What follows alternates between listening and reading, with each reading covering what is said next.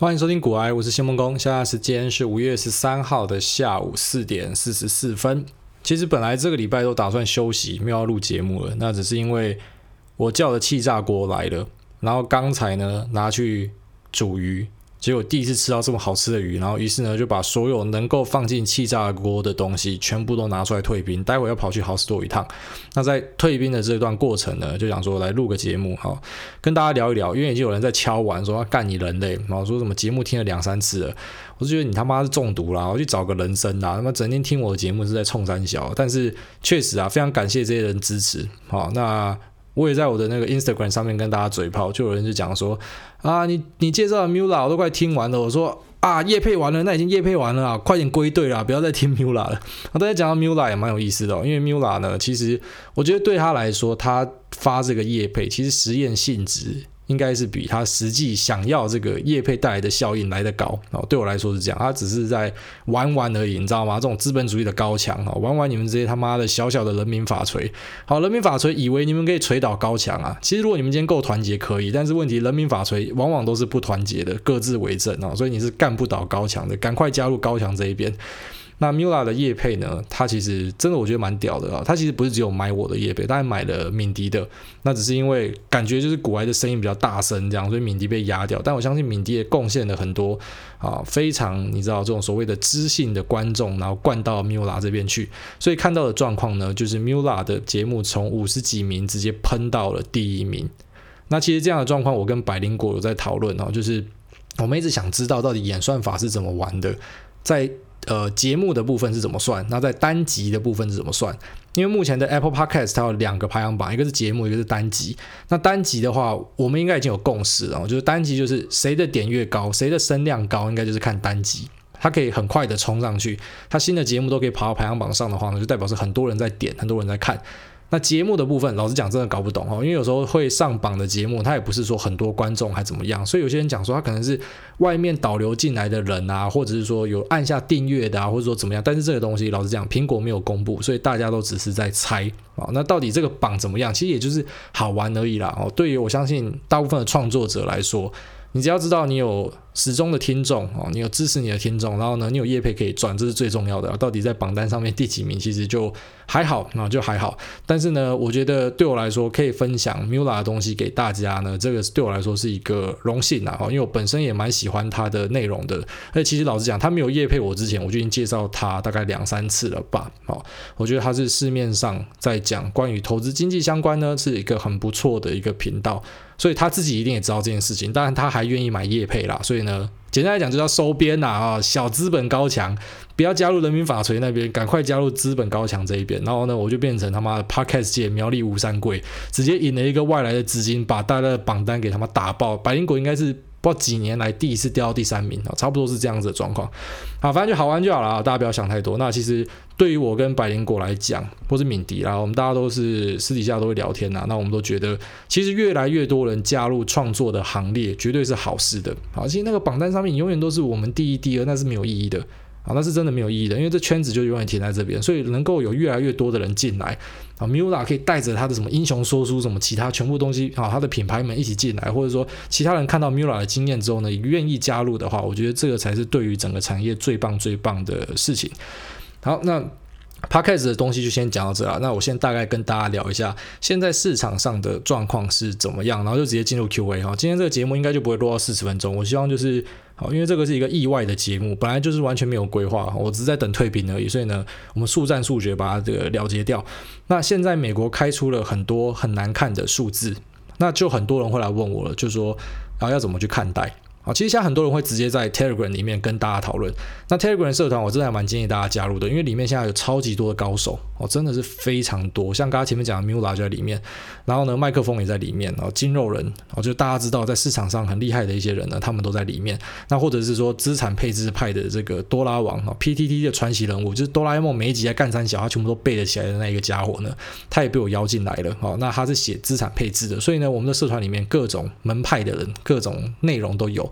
那身为一个老鴇啊，我就是这个社团的老鴇鸡头呢，我觉得我能够做的事情就是确保这个地方是免费的啊。如果你自己喜欢他们，你去外面呢，他们有些人在开订订阅的，你要去那你的事啊。但是呢，在这里面都是免费的。我希望做的一个东西呢，就是古埃跟古埃相关的所有东西，包含 Podcast 或者是说社团 Facebook 这些东西呢，都未来不。不会有这样的收费的东西。那现在呢，也完全没有任何这样的考虑啊。反正就只跟厂商收钱，然后呢，提供给大家一个很棒的环境，让大家知道这个地方是可以信赖的啊。这是我想要做的事情。所以很多人在这个 Telegram 里面问问题，包含说，我看最近有在聊 CFA，前阵子有在聊保险、聊金融啊，那也有在聊资产配置，那都在里面呢。包含是这些有名的人或者是素人，大家都可以提出很棒的讨论哦。所以很多东西可以直接在里面参加讨论。那我们 Telegram 要记得，像有两种，一个是频道，一个是社团哦。频道就是我推播我的东西给大家，那社团呢，就是大家可以自发性的在里面讨论，然后我直接把收费的链接给 ban 掉，就这样子。那其他东西呢，就是放给大家去讨论。好，那很多人来问我，那在社团里面也有在讲，但是没有讲得很细。那我就在这边跟大家讲一下我的看法哦。那我的看法呢，要知道我其实本来就不是一个学者，对我来说呢，我的在股市里面的本业是什么？干就是炒股哦，讲白一点就是炒股。所以呢，对我来说。呃，学理上的东西，理论上的东西是怎么样不重要啊，所以呢，很多人在问我说，现在基本面这么差，条件这么差，股市凭什么涨？这种东西从来对我来说都不是一个问题啊。股市要怎么涨，那是股市的事情，因为从来都没有一个人可以去决定股市的走向。其实你自己想一想，这个东西你一想就通了。因为如果这么简单的话，那为什么有人会在股票赔钱？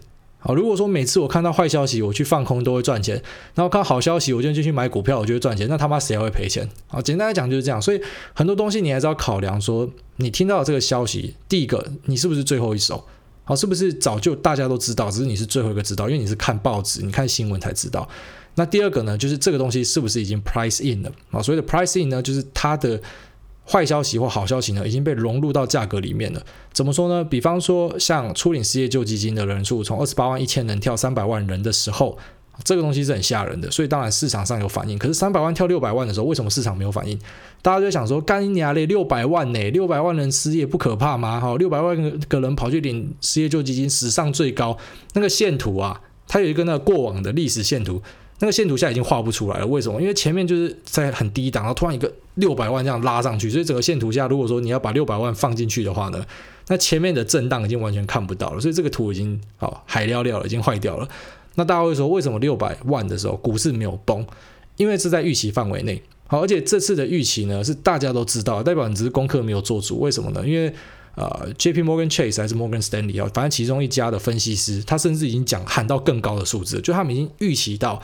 好，我这一期是三百万，下一期可能是六百、七百万之类的，他们都已经预期到了。那你觉得他们都预期到了，他们会怎么做？当然就是提早就先调整他在股市里面、哈债市里面，或者说他所有相关的投资部位的调整，他早就已经做好准备了。好，他绝对不是傻傻的等到数字开出来之后才动作，那个是散户才这样子。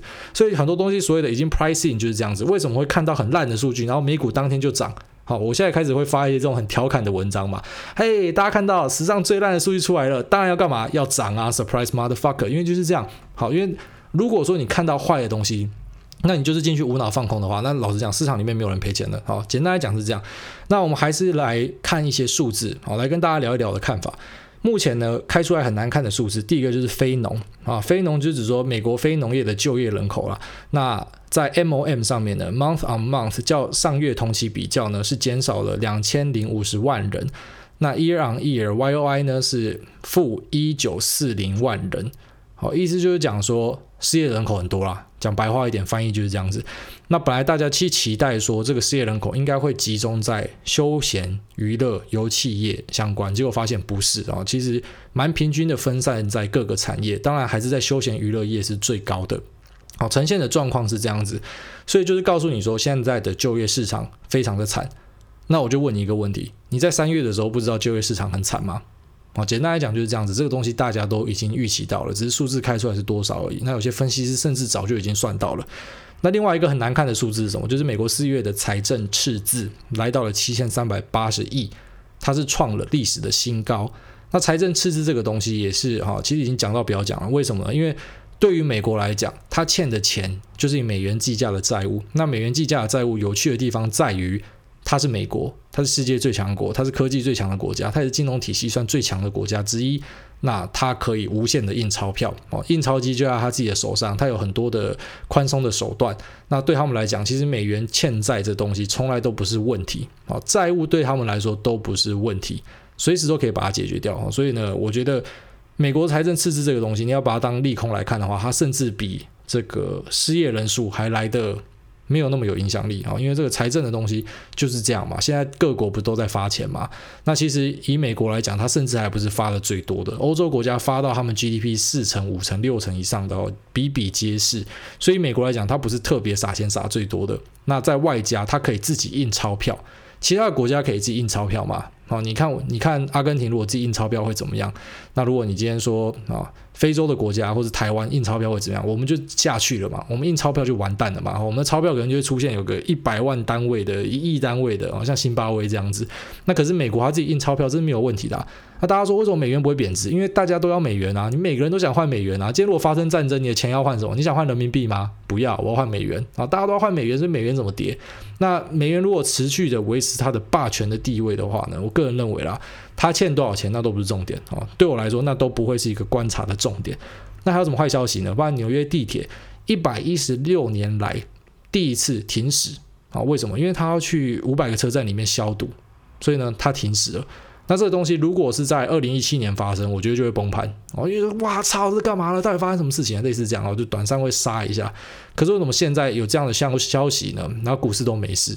啊，就是因为大家都知道了，现在不就是疫情造成的东西，然后一一的摊出来，我们进入一个整理战场的阶段。现在呢，大家不怕疫情造成的冲击，大家怕的是疫情造成的冲击会不会延后，会不会递延到，比方说接下来的两年、三年还持续这样发生，这才是大家怕的。好，所以我觉得拿巴菲特卖航空股这件事情来讲。我个人也是认为说，就是因为他看不到未来会发生什么事情啊。我们知道现在航空已经开始，比方说 Ryanair 就是欧洲最大的啊这种呃 LCC 廉价航空呢，已经开始要复飞了。那预计呢，它会在接下来的两个月产能会回去到四成五成，然后这个运量会拉回去四成五成。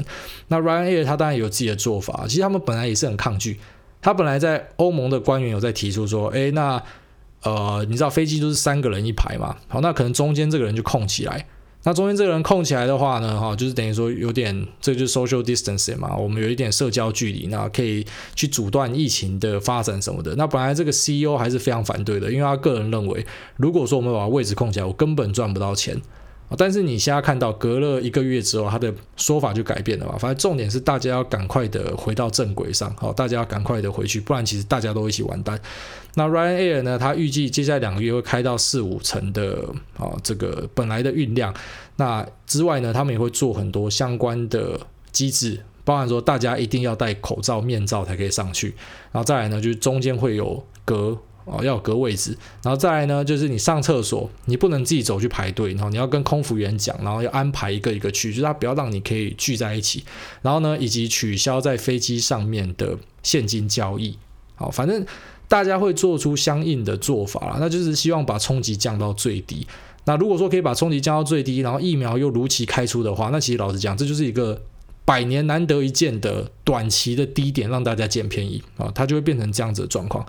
那以台湾的航空公司来讲呢，其实华航跟长荣，我觉得他们算是目前还算可以啦。因为以华航来讲呢，它的年减是四十一 percent，那长荣航的年减是六十二 percent，我觉得营收都掉蛮多的啦。那为什么没有掉到很多很多呢？因为他们的货运还在。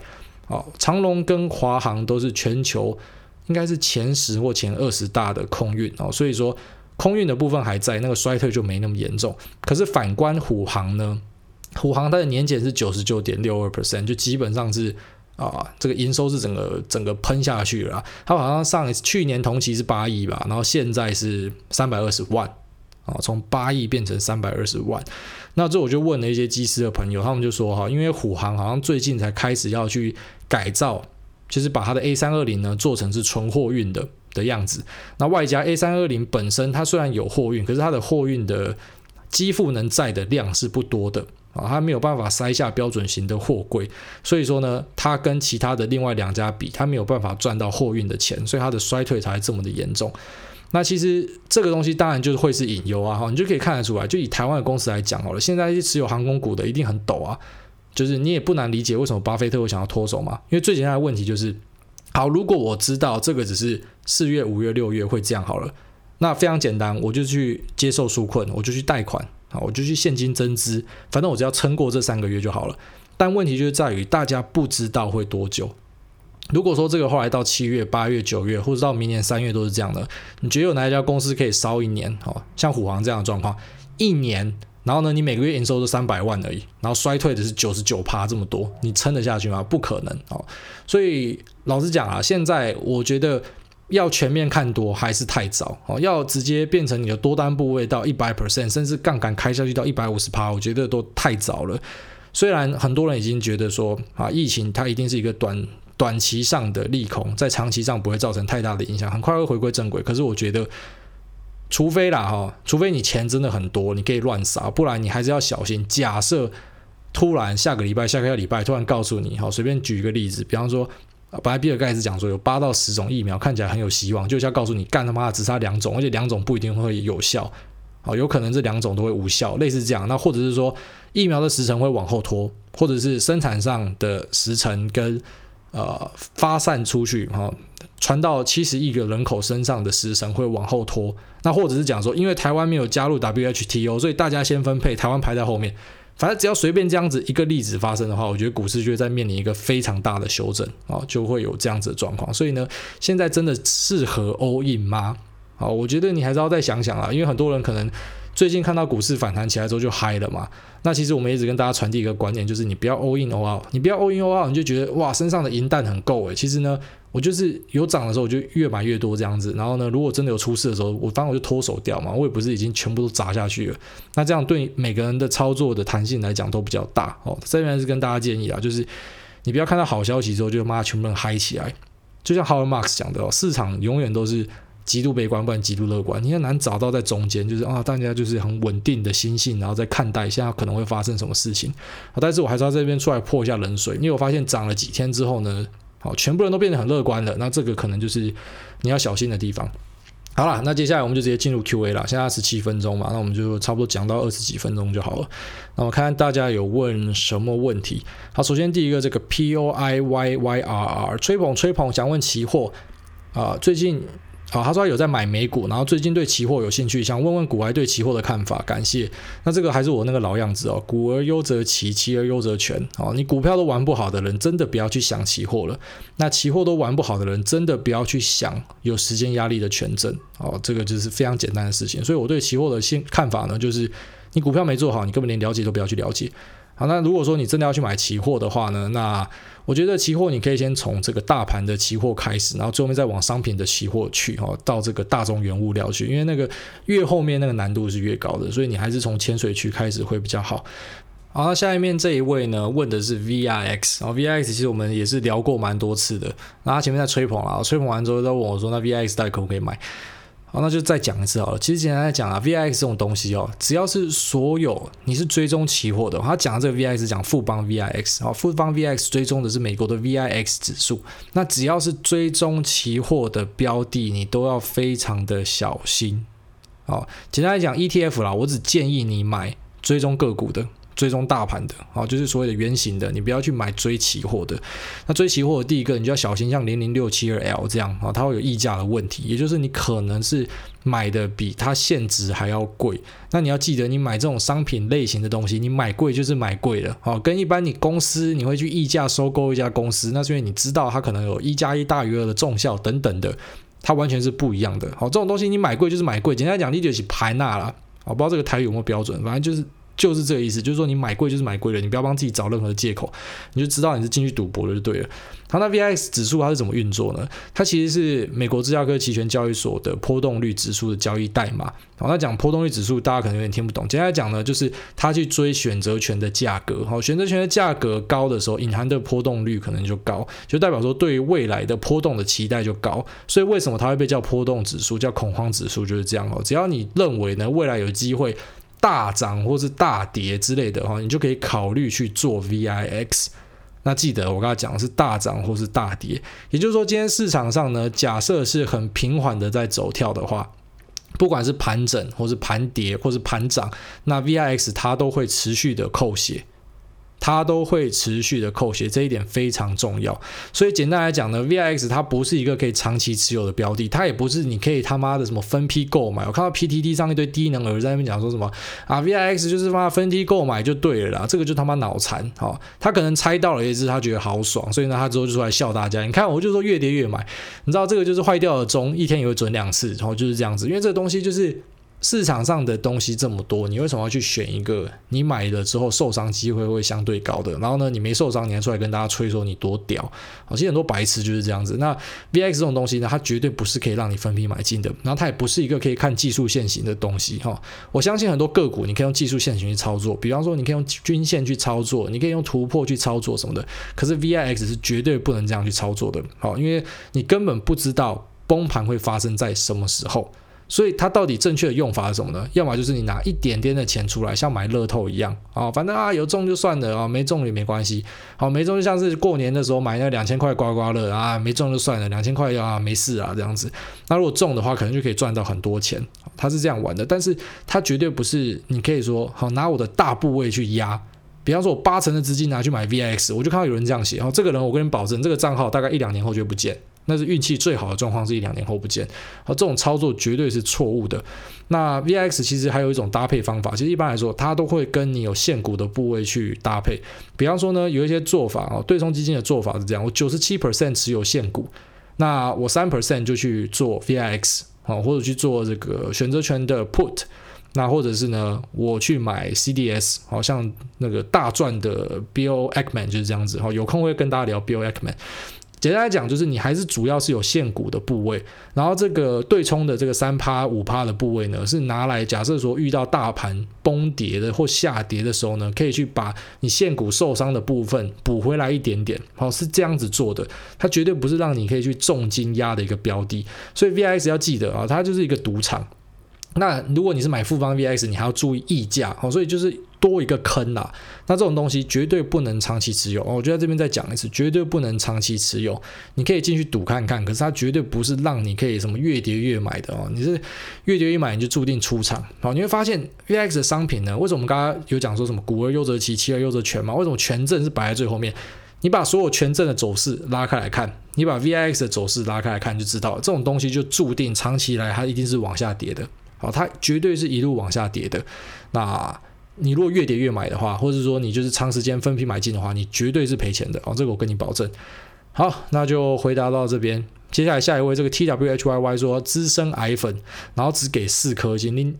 他说：“我 YouTube 听一次，Podcast 就再听一次。如果古玩业配有赚到钱，可以换个收音设备吗？声音听得很累，我觉得是你的东西有问题。哈，我东西直上，我麦克风两只，一只是 Rode，然后一只是 Shure 的 SM7B，所以就是顶规的啊。那我觉得我设定应该没有问题。这我第一次听到有人讲我声音有问题，应该是你的喇叭或者你的手机有问题。好，那接下来这两位哈，我看起来都是在讲关于上一次我安慰那个。”自愿意朋友啊，其实后来在那个 Telegram 社团里面也有人讲，那位自愿意朋友想太多了哈，很多人反而喜欢用这种自愿意的，因为就是把军中的管理方法拿进来稍微改一下就就可以用了，所以我觉得天生我材必有用了，真的自信非常重要。那这两位都是讲说，哦，觉得我安慰人家很好啊，大概是这样。好，那下面这个台北 Kevin 说各国的纾困，想请问美国发钱给自然人，然后中国发钱给法人，最后面会带来不同的结果是什么？就刚才前面讲的，主要是看你的债呀，哦，那个债，美国人要怎么欠债，他都是 OK 的，那中国人要怎么欠债就会出问题啦，所以中国还是不能够，你知道，就是漫无目的的滥发，这绝对是会对他们有很负面的冲击。那对于美国来说就还好哦，美国就是。怎么讲？就天生丽质啊，干的讲白一点就是这样啊，所以你不太能够拿美国去跟其他人比。然后那下面这一位 Eric 说，忠实粉丝五星推爆，最近因为 COVID-19 时间超多，所以开始研究投资啊，五星价哈啊。然后下面说，目前先补足了基层基本知识，想再选一个标的深入了解，不懂的东西不要再碰。我听，想听看看古埃对日门入门标的的专业建议。另外，在这不确定的时代，新手是否该进场？如何选定比较合适的时机？我觉得随时都可以进场哈，没有什么时机是说，嗯，是大好或者说大坏，或者说适合或不适合，随时都可以进，但是呢，不要 all in，然后呢，要接触什么样的标的？我觉得你当然在台股的话啊，如果是台股就以电子股开始啊，如果是美股的话，就有尖牙股那些，反正领头的，从领头的开始研究就对了啊，这个会是对你来说很大的帮助。好的，然后下面这个。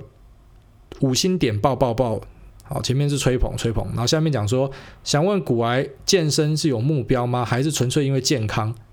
然后我也想跟馆长拍照。我跟你讲啊，如果可以不用运动，然后又很健康的话，我绝对不会运动。没有人喜欢运动，好不好？绝对没有人喜欢运动。那对我来说呢，就是因为我想要维持健康的身体，就这样而已。那健身主要是在做重量训练啊，目前卧推可以推到九十五哦，那。深蹲可以蹲体重大概两倍左右，所以我觉得对啦，目标就在那边。因为如果说在往上的话，像我太太讲说，如果你那个重量在往上，你就变 croissant 的，你就长得跟可颂一样。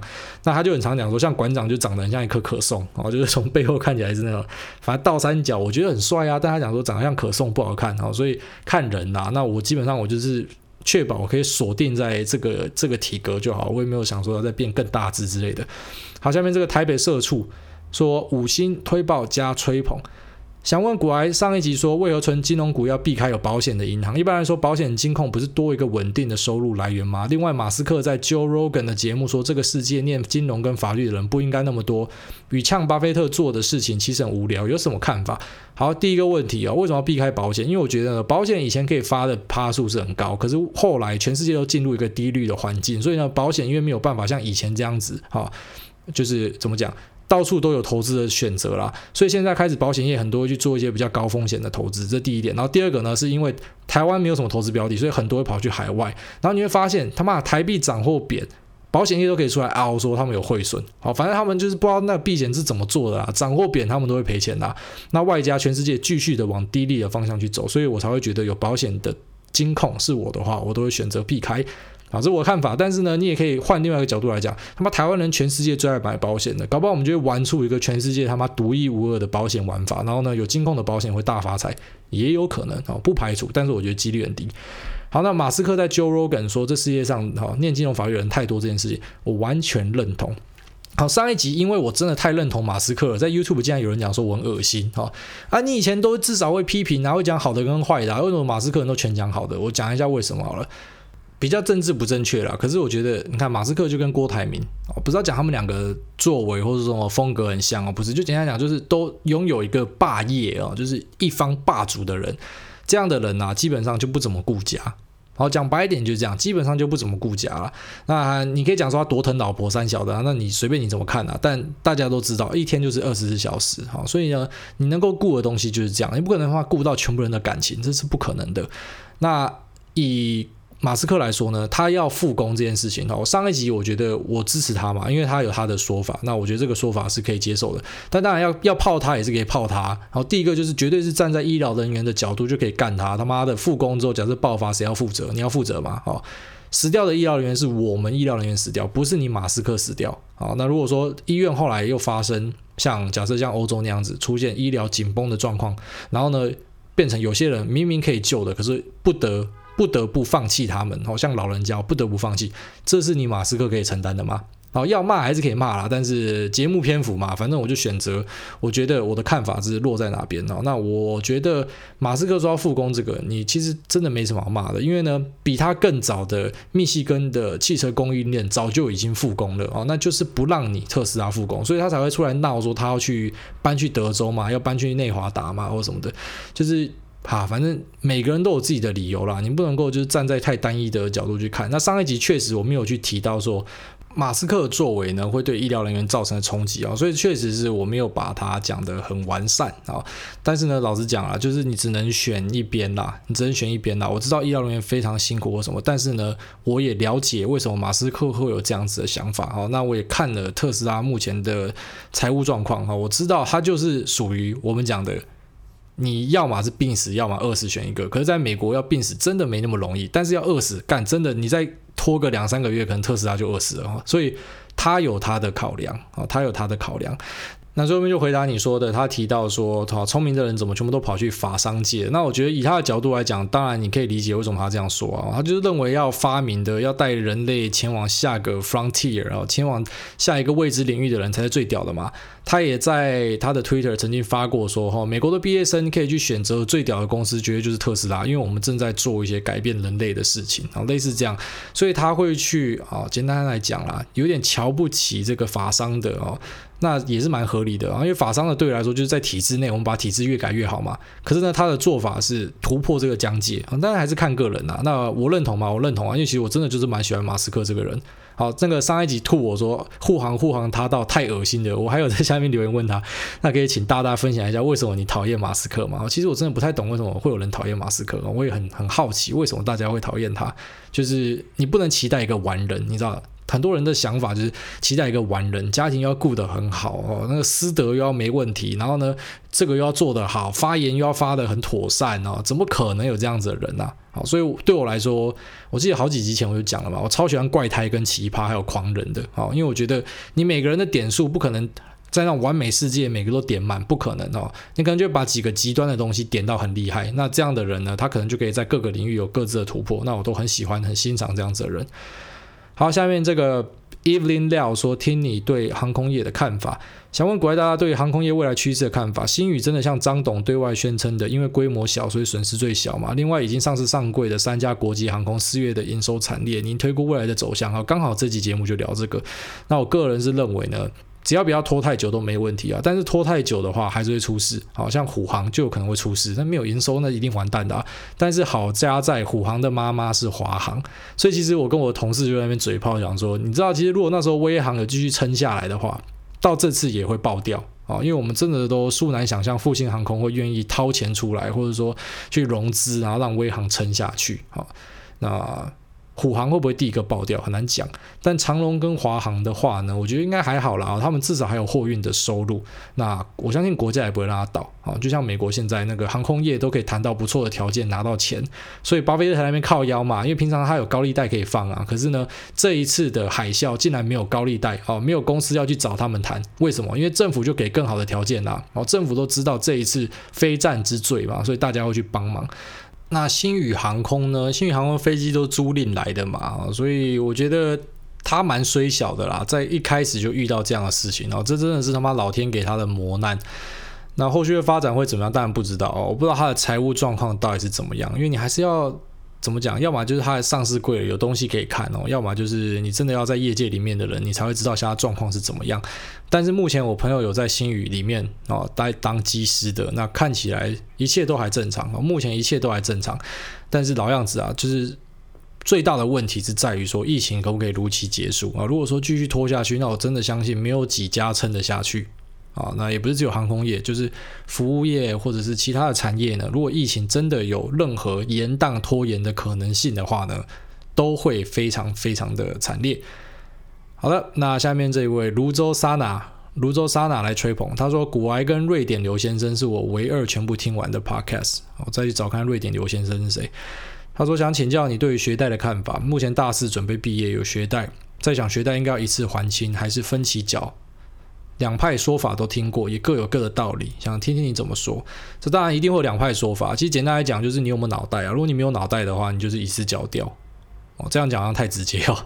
那为什么会这样说呢？因为贷款哦，利率利率部分要怎么看待呢？利率你就当成是资金的成本。哦，虽然很多人都不知道这个东西，但是其实很基本。但是你从现在开始要记住这句话：利率就是资金的成本。